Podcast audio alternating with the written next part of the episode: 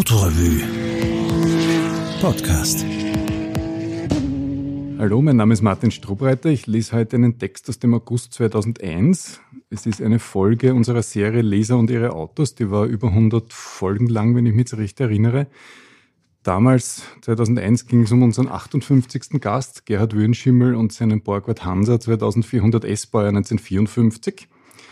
Jetzt ist Borgward mittlerweile eigentlich sehr unbekannt und der Hansa 2400 noch unbekannter. Man muss sich da vielleicht so ein Auto vorstellen, frühe 50er Jahre, also noch keine Heckflossenzeit, also noch ein bisschen gerundeter. Und der Herr Borgward wollte sein Auto besonders aerodynamisch machen und hat so ein Fließheck gezeichnet. Und das war grandios am Publikumsgeschmack vorbei konstruiert. Entsprechend rar ist er damals gewesen und entsprechend rar ist er auch 2001 gewesen und wir haben damals am Schrottplatz fotografiert, also haben uns haben das Auto inmitten von Autowracks hingestellt und einer der Schrottplatzmitarbeiter hat das angeschaut und gemeint, naja, irgendwann kommt auch zu uns. Es war dann der Gerhard Würenschimmel, der einzige Mensch der Welt, der mir auf einem Schrottplatz das Du-Wort angeboten hat, was uns bis heute irgendwie sehr, sehr verbindet. Ich lese los. Er strömt. Manche Autos verschwinden spurlos wie ihre Hersteller, so man sie nicht rechtzeitig einsammelt. Es gibt ein altes Foto, auf dem Gerhard Wöhnschimmel und ein Erdhaufen abgebildet sind. Der Erdhaufen allerdings war kein wirklicher, sondern so eine Art Erdgrab mit einem extrem seltenen Vorkriegshansa drunter und Gerhard Wöhnschimmel hatte ihn bereits ungesehen gekauft. Von Erde hatte der Vorbesitzer zwar nichts erzählt, dafür von Motor und Achsen, die versprochenen Türen konnten auch noch identifiziert werden, fielen aber bei der Bergung mittels Kran augenblicklich ab. Das Erdgrabfoto sorgte jedenfalls für allerlei Heiterkeit im Sammlerfreundeskreis. Nur Ricky Würnschimmel war damals das Hobby ihres Mannes ein bisschen peinlich. Und als am Heimweg ein Wirtshaus angesteuert wurde, wurde der Anhänger mit dem Erdhaufen ziemlich weit weggeparkt. Sonst ist das alles ganz anders. Beim Hobby sind wir ein Familienbetrieb, sagt Gerhard Würnschimmel. Wenn ich irgendwo nicht dazukomme mit meinen Händen, dann schrauben meine Frau oder meine Tochter das Teil an. Die Prozedur ist gut eingespielt. Am Ende eines Bastelabends hinterlässt Gerhard Würnschimmel kleine Aufkleber auf den fraglichen Teilen. Ehefrau und Tochter schauen dann nach, wessen Vorname draufsteht. Man ahnt bereits, Gerhard Würnschimmel sammelt wirklich ernsthaft. Trotz allem Spaß, den man mit den alten Autos haben kann. Und weil zum Borgward-Konzern auch Lloyd und Goliath dazugehörten, kümmert er sich auch um diese Marken. Die Sammlung umfasst offiziell rund 30 Fahrzeuge in allen Zuständen. Die Zahl an Restaurierungsobjekten gilt offiziell als Dunkelziffer. Die Garagenwände des sorgfältig renovierten Fuhrwerkerhauses sind mit Radkappen, Postern und Kühlergrills gut behangen. Auch herrscht kein Mangel an Literatur. Und das Tüfteln schärft Gerhard Wöhnschimmel täglich in seinem metallverarbeitenden Betrieb, der sich auf Spezialkonstruktionen verlegt hat, an denen andere scheitern. Wer sich derart intensiv in eine Marke verstrickt, wird entweder von seinem Hobby verrieben oder er hat vor Jahren einen Schritt zurück gemacht, um mit Freude und Lockerheit einen neuen Anlauf zu nehmen. Gerhard Wöhnschimmel beherrscht den lockeren Weg perfekt. Ich kann mich auch an einem seltenen Wrack erfreuen, daher ist meine Sammlung fertig. Und nächstes Jahr, wenn ich dann wieder etwas neu restauriert haben werde, ist sie ihm auf andere Weise fertig. Er schraubt nur, wenn's Spaß macht, vergibt die Blecharbeiten an gut beleumundete Spengler und genießt das Fahren mit seinen Oldies. Nach einem Geschäftstermin auf den Parkplatz zu kommen und ein altes Ding zu sehen, das tut unheimlich gut. Damit beginnt die Freizeit. Diese Einstellung färbt den Charakter bunt und fröhlich und wenn Gerhard Würnschimmel seine Borgward-Anekdoten erzählt, dann kann es passieren, dass er die soeben angelieferte Pizza zu servieren vergisst und den Gästen fällt das nicht einmal auf. Der erste Borgward ist ihm zu Schulzeiten passiert, wegen einem Auslandsurlaub. Der im elterlichen Garten weggestellte Isabella Kombi sprang zwar sofort an, die ärgsten Roststellen wurden mit Zeitungspapier ausgestopft. Der Kombi bewährte sich besonders beim Matura-Schummeln, was wir hier nicht näher ausführen wollen. Auch wurde er im Freundeskreis gerne über Nacht ausgeliehen, weil sich eine Ladefläche bestens für, sagen wir, Zwischenmenschliches eignete. Der nächste Isabella Kombi war rot und deutlich schöner, allerdings von leidlicher Zuverlässigkeit. Einer der Defekte wurde durch heftiges Herumtrampeln auf der Motorhaube auch nicht besser, führte aber zu einer baldigen Kontrolle durch die Polizei, die vom devastierten Äußeren auf technische Mängel tippte. Wenig später waren die Nummerntafeln weg.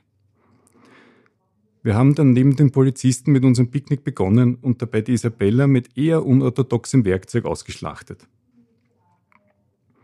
Das eigentliche Borgward-Sammeln begann 1973, was sich heute bezahlt macht. Das Werk ging 1961 in Konkurs, an Ersatzteilen ist praktisch nichts mehr zu bekommen, was nicht schon am eigenen Dachboden liegt. Und Gerhard Wöhnschimmel war sehr eifrig, als Borgwarts noch als billige Gebrauchtgurken verschleudert wurden. Ich habe auf praktisch allen meine Visitenkarte hinterlassen. Nur habe ich nicht dazu geschrieben, dass ich das Auto kaufen will, sondern dass ich Ersatzteile hätte. Da haben sich die Leute immer gemeldet. Karl Friedrich Wilhelm Borgward lebte den schillernden Traum vom aufstrebenden Selfmade Man. Er kaufte dafür Firmen, mit denen er zuvor zusammengearbeitet hatte, wobei die Methoden nicht immer aus der subtilen Schublade kamen. Bevorstehende Wutausbrüche pflegte er etwa so anzukündigen. Vorsicht, meine Zigarre ist aus. 1924 baute sich Borgward einen motorisierten Lastenkahn für den Eigenbedarf, praktisch eine Holzkiste mit Motorradheck. Als andere Betriebe anklopften, lief die Serienfertigung des Blitzkahn an, Borgward selbst fuhr damit hunderte Kilometer, um das Vehikel vorzustellen. Als den benachbarten Hansa-Lloyd-Werken der Konkurs drohte, kaufte Borgward die Fabrik. Das Büro des damaligen Inhabers soll er vor der Übernahme wortlos betreten und mit dem Zollstock vermessen haben. Berühmt wurden in der Nachkriegszeit vor allem die Lloyds, anfangs noch mit Kunstleder bezogener Sperrholzkarosserie. Und berühmt wurde auch die Borgward Isabella, in der 75 PS-Version praktisch die erste Sportlimousine. Ende der 50er uferte die Modellpalette aus. Ein Hubschrauberprojekt wurde zu spät gestoppt. Der Lloyd Arabella fuhr eifrig Verluste ein und war nie ganz dicht zu kriegen. 1961 ging Borgward in Konkurs. Beim Fusionieren war man noch nicht so firm wie heute, weshalb angerissene Projekte nirgends weiter gedacht wurden. In den Werkshallen werden heute Mercedes SL und SLK gefertigt. Der Hansa 2400, also das Auto unserer Geschichte, kam 1952 mit einem modernen 2,4 Liter Sechszylinder mit 82 PS. Die Stromlinie in der Oberklasse aber zielte klar am schwülstigen Luxus vorbei, in den sich das Nachkriegsdeutschland gerne gebettet hätte. Nach 743 Exemplaren wurde der Hansa zum Pullman umgestrickt, der mit Stufenheck und modischen Gimmicks geschmäcklerischer daherkam und auch kein Erfolg wurde. Gerhard Wünschimmel konnte sein Exemplar Mitte der 80er Jahre aus einem deutschen Privatmuseum loseisen, allerdings über Umwege. Alles war telefonisch ausgemacht, heimgekommen bin ich allerdings mit einem Hansa 2400 Pullman. Der Luxus hat mich fasziniert, die Stromlinienversion war irgendwie karg daneben. Aber sie war auch noch immer beeindruckend, der zweite Anlauf folgte kurz danach und der war dann erfolgreich. Der Hansa 2400 war schön, aber ein Standmodell. Die unteren 15 cm bestanden praktisch als Kit. Wir haben ihn dann eher pragmatisch restauriert.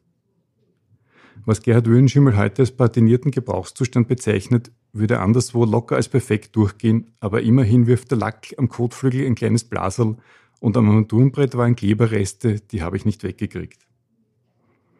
Der Hansa 2400 ist gemeinsam mit dem Pullman das Urlaubslangstreckenauto der Familie.